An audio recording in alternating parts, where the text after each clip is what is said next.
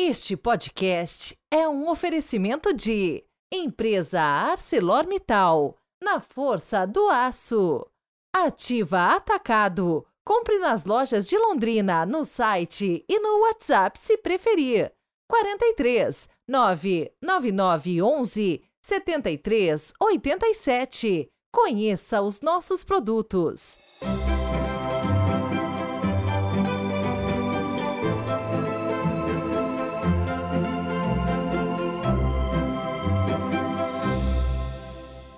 Louvado seja nosso Senhor Jesus Cristo, para sempre seja louvado. Hoje é quinta-feira, 18 de janeiro de 2024. Quero cumprimentar dois ouvintes aniversariantes. O primeiro é o Fred Carrijo, que você não deixou, Fred, qual que é a sua cidade. Mas parabéns pelo seu aniversário, viu? E a Najarian, da cidade de Bauru, São Paulo. E quem mandou o recado para nós foi o seu namorado, Guilherme. Então, parabéns e que tudo que há na vida de bom aconteça na vida de vocês. É uma bênção, é sempre uma graça. E vamos, o evangelho de hoje, uma das principais causas do confronto de Jesus com os escribas é a expulsão dos demônios, como está no capítulo 3 de Marcos. O primeiro poder que os apóstolos receberão quando forem enviados em missão é justamente o poder de expulsar demônios.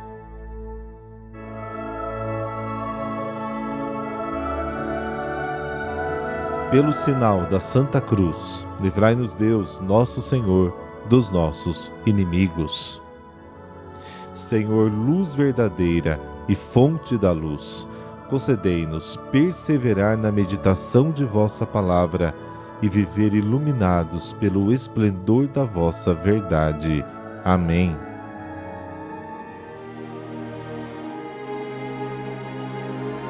Marcos capítulo 3, versículos de 7 a 12. O Senhor esteja convosco, Ele está no meio de nós. Proclamação do Evangelho de Jesus Cristo segundo Marcos. Glória a vós, Senhor. Naquele tempo, Jesus se retirou para a beira do mar, junto com seus discípulos. Muita gente da Galiléia o seguia. E também muita gente da Judéia, de Jerusalém, da Idumeia, do outro lado do Jordão, dos territórios de Tiro e Sidônia, foi até Jesus porque tinha ouvido falar de tudo que ele fazia. Então Jesus pediu aos discípulos que lhe providenciassem uma barca por causa da multidão para que não o comprimisse. Com efeito, Jesus tinha curado muitas pessoas e todos os que sofriam de algum mal jogavam-se sobre ele para tocá-lo. Vendo Jesus, os espíritos maus caíram a seus pés, gritando: tu és o Filho de Deus. Mas Jesus ordenava severamente para não dizerem quem ele era. Palavra da salvação. Glória a vós, Senhor.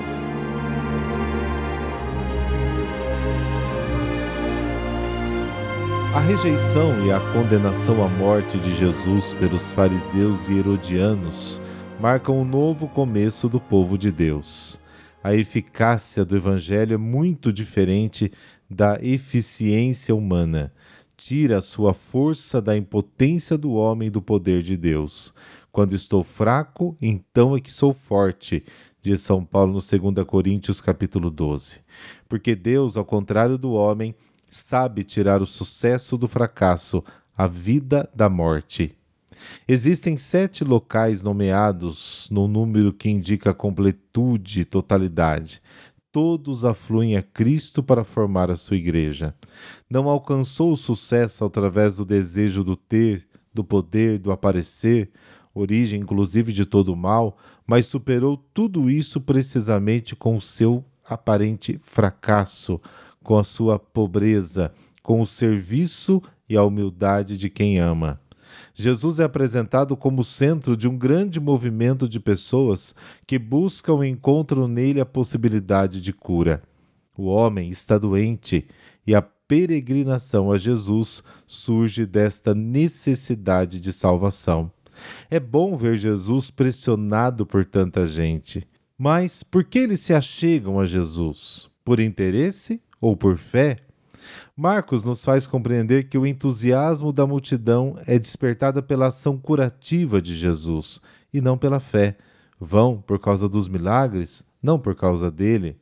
Somente os demônios conhecem a identidade de Jesus e a proclamam, mas a sua propaganda não é evangelização.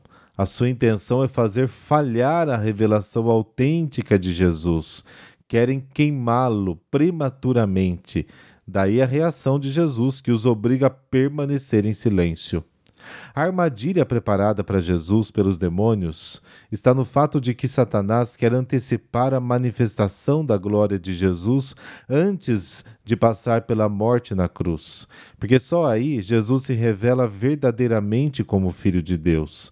Marcos capítulo 15, que dá aos homens a salvação total e definitiva, a redenção da sua existência em comunhão com Deus. É a tentação que Satanás lhes apresentará novamente através de Pedro, como nos narra Marcos capítulo 8. Fé não é apenas saber quem é Jesus, até os demônios sabem disso, melhor e antes de nós. Como escreveu Santiago, eles creem, mas tremem capítulo 2. Crer é, antes de tudo, experimentar Jesus, que me amou e se entregou por mim, Gálatas, capítulo 2. Uma fé ideológica que sabe tudo, mas não experimenta nada, nem o amor de Deus, é uma antecipação do inferno. É o castigo dos condenados que conhecem o bem, mas não o possuem. O Senhor não quer publicidade de ninguém, muito menos de demônios. Só chega a todos através da fraqueza de quem o conhecendo verdadeiramente o anuncia como amor crucificado, pobre, humilhado. A propaganda vai exatamente na direção oposta e utiliza precisamente aqueles meios que o Senhor denunciou e rejeitou como tentações. Não se esqueça disso. Nem toda propaganda é evangelização.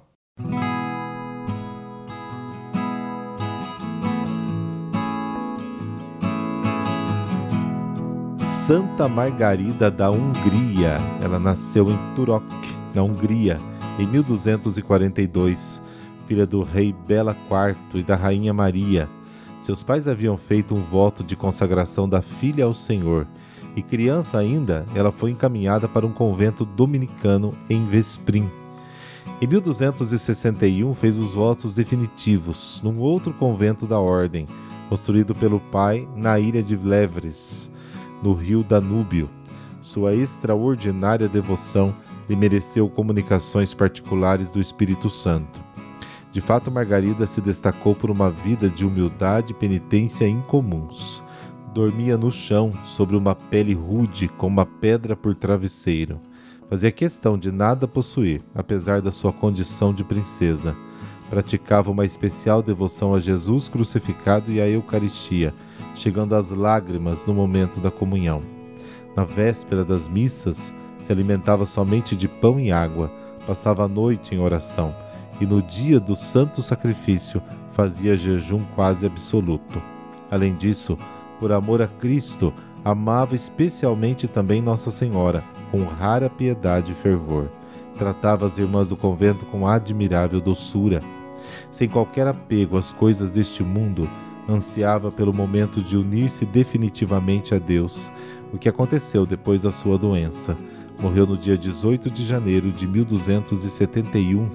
Na sua sepultura foram registradas graças e milagres pelos que virou um local de peregrinação.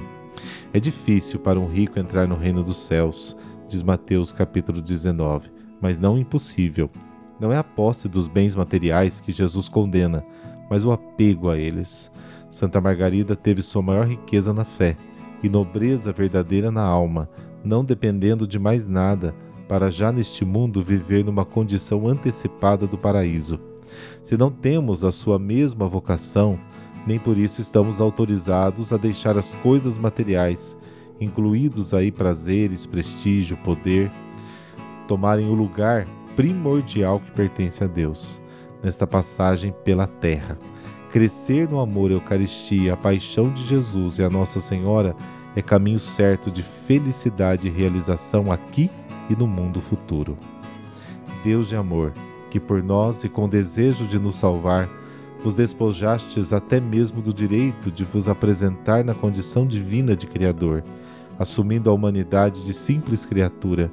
Concedei-nos por intercessão e exemplo de Santa Margarida a graça, a sabedoria de nos desapegarmos de tudo neste mundo, para que sem qualquer peso possamos subir ao céu, buscando somente a vós. Amém. Abençoe-vos o Deus Todo-Poderoso, Pai, Filho, Espírito Santo. Amém. E amanhã tem Enciclopédia Bíblica. Toda sexta-feira, na verdade, tem um episódio caprichado para você. Então, não perca.